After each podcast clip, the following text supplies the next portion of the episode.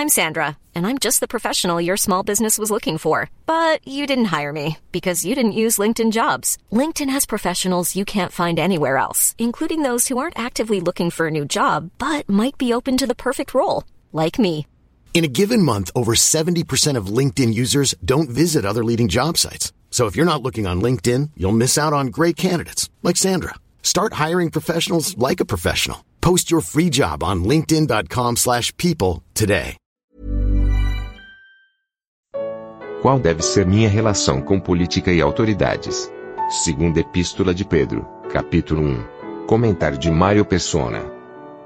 Então, aqui no, no, no capítulo nosso de 2 Pedro, versículo, capítulo 1, versículo 9, eh, depois que ele fala dessas coisas, né, fazer mais firme, versículo 10, a vossa vocação e eleição, porque fazendo isso nunca jamais tropeçareis. Então, quando nós temos firmeza nessa eleição que nós temos, quando temos firmeza na nossa vocação celestial, começa que nós não vamos mais querer nos, nos intrometer nos negócios do mundo. Uma das coisas mais tristes de se ver hoje, que eu vejo, são cristãos intrometendo-se nos negócios do mundo. Então você vê lá bancada evangélica, Conselho Nacional dos Bispos do Brasil, uh, deputados, senadores uh, evangélicos ou católicos defendendo a fé evangélica. Aí você pega a nota do dinheiro, não sei nem se tem ainda, né? Uh, cremos em Deus, em Deus nós cremos, ou alguma coisa assim no dinheiro. O que, que é isso? Isso é aquilo que o Senhor diz lá em Apocalipse, numa das cartas, para a igreja de Pérgamo, eu acho. Uh, eu sei onde habitas, que é onde está o trono de Satanás. Porque a igreja, que era para ser um testemunho celestial nessa terra, acabe, acabou se acomodando de tal maneira aqui que estava habitando onde estava o trono de Satanás. Se acomodando aqui e querendo participar dos negócios desse mundo. Onde a gente encontra, de Atos até a última epístola para a igreja, alguma indicação de que nós devemos ter alguma coisa a ver com governo, com política, com partido A ou partido B, ser direita, ser esquerda, ser centro, em nenhum lugar da doutrina dos apóstolos, da sã doutrina dos apóstolos. Isso é só quem não entende o lugar da igreja, e a maioria dos cristãos não entendem, e aí vão buscar no Antigo Testamento. É, mas lá João Batista, ele falou contra ah, o que estava acontecendo com Herodes e Herodias e blá blá blá. Sim, João Batista era um profeta. Foi o último profeta da, da antiga dispensação, da lei.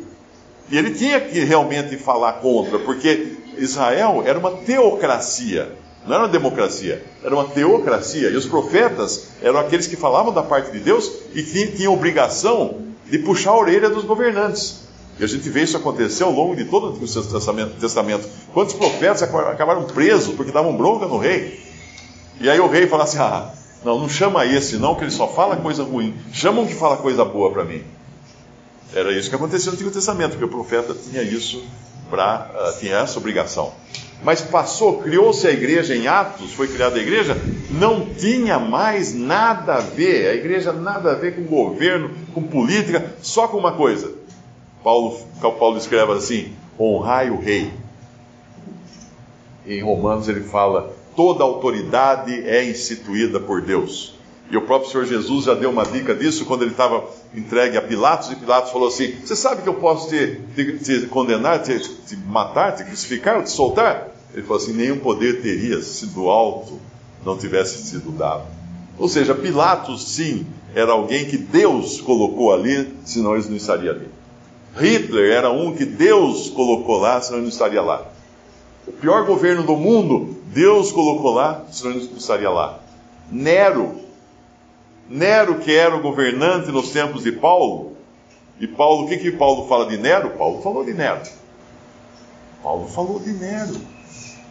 Ele fala assim: honrai o rei. Mas Nero, o cara era bom demais, matou a mãe cortou a barriga da mãe com uma faca para abrir, só para conhecer o lugar de onde ele tinha saído.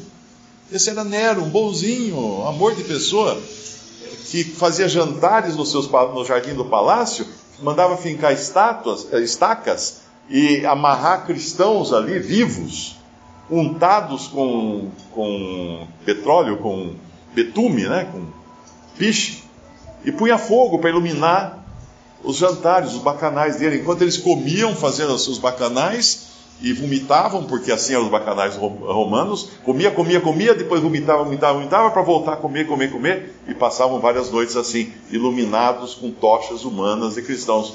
Esse governo, Paulo fala assim, honrai o rei. Ah, mas ele era de esquerda ou de direita? Não importa, honrai o rei. Era uma autoridade colocada por Deus. E quando um cristão se intromete nisso, ele está fazendo, ele está babando no batente. O que era isso? Quando Davi fugiu de Saul, e, e ao invés de confiar em Deus, ele foi se unir ao rei dos filisteus, se não me engano, mas para não ser morto, ele se fingia de louco. Então o rei fala assim: esse, esse aí fica, é louco, fica babando nos, nos batentes das portas, uma coisa assim. É assim, o cristão que se intromete nesse mundo então, é um louco babando nos batentes das portas. Depois a gente pode até procurar os, os versículos disso, mas isso que fala lá a respeito de Davi. Então, aqui, uh, nós estamos vendo a eleição e a vocação, que, que, que é celestial, e nós não temos nada a ver com esse mundo, porque o versículo 11 que fecha agora. Por que então? Por que fazer cada vez mais firme a vossa vocação e eleição? Porque fazendo isso nunca jamais tropeçareis. E tropeçam aqueles que não fazem isso. Uh, e daí no versículo 11 ele fala uma coisa também a mais. Porque assim, ou seja, fazendo dessa maneira, que ele falou no versículo 10, vos será amplamente concedida a entrada no reino eterno de nosso Senhor e Salvador Jesus Cristo. Quando ele fala que uh, Darby muda um pouco a ordem das palavras, ele fala, porque assim a entrada no reino eterno de nosso Senhor e Salvador Jesus Cristo será ricamente proporcionada para vocês.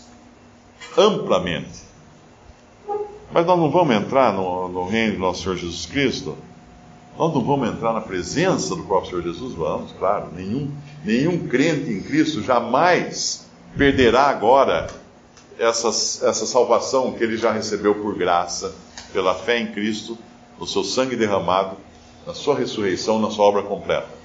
Porém, haverá aqueles que entrarão amplamente e aqueles que não entrarão amplamente. Ah, mas eu estou nem aí. Deveria estar. Deveria estar, porque se, se é colocado aqui, vos será amplamente concedida a entrada, vos será como? Assim dessa maneira que ele falou antes, uma maneira de proceder, não para ser salvo. Já estamos salvos. Fazendo isso, nós não vamos ser salvos, nós já estamos salvos, mas fazendo isso, o que ele quer dizer aqui, eu acho que é até uma figura de linguagem, para que vocês entrem com folga. Não entre assim apertadinho, entre com folga. Esse é o desejo de Deus para nós. Uh, não, ter, não ter nada que seja empecilho para nós mas entre com folga, amplamente. E aí no versículo 12, ele vai então falar aquilo que eu já li antes, pelo que não deixarei de exortar-vos sempre acerca destas coisas, ainda que bem as saibais, e estáis confirmados na presente verdade. E aí ele vai dizer da importância disso, de, de repetir sempre essas instruções, principalmente agora que ele estava ah, para morrer. E eu creio que isso é uma exortação para nós, irmãos, para não pensarmos que o nosso lugar é aqui. Nós somos embaixadores. E alguém pode falar assim: ai, mas eu, tá tudo bem, mas eu estou no emprego que eu detesto. Então, meus parabéns, você é um embaixador em cadeias. O que, que você está fazendo lá enquanto você detesta esse seu emprego? Você é um embaixador em cadeias. Aproveite Aproveite o tempo em que o Senhor colocou você ali para ser uma testemunha de Cristo ali. Amanhã você não vai ter essa chance. E talvez se você estivesse num emprego maravilhoso, você ia gostar tanto que ia falar assim: hum, Senhor, não venha hoje, vai. Está tão bom aqui.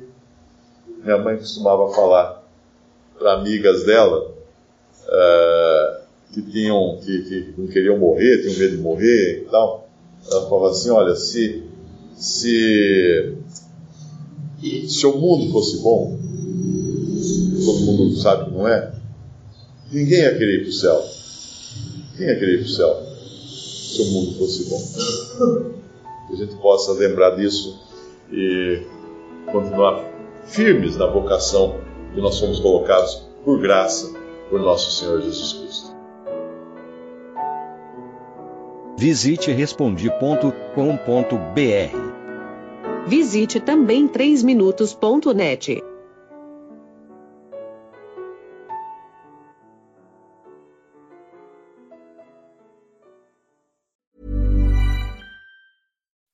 When you make decisions for your company, you look for the no-brainers. If you have a lot of mailing to do, stamps.com is the ultimate no-brainer. Use the stamps.com mobile app to mail everything you need to keep your business running with up to 89% off USPS and UPS. Make the same no-brainer decision as over 1 million other businesses with stamps.com. Use code program for a special offer. That's stamps.com, code program.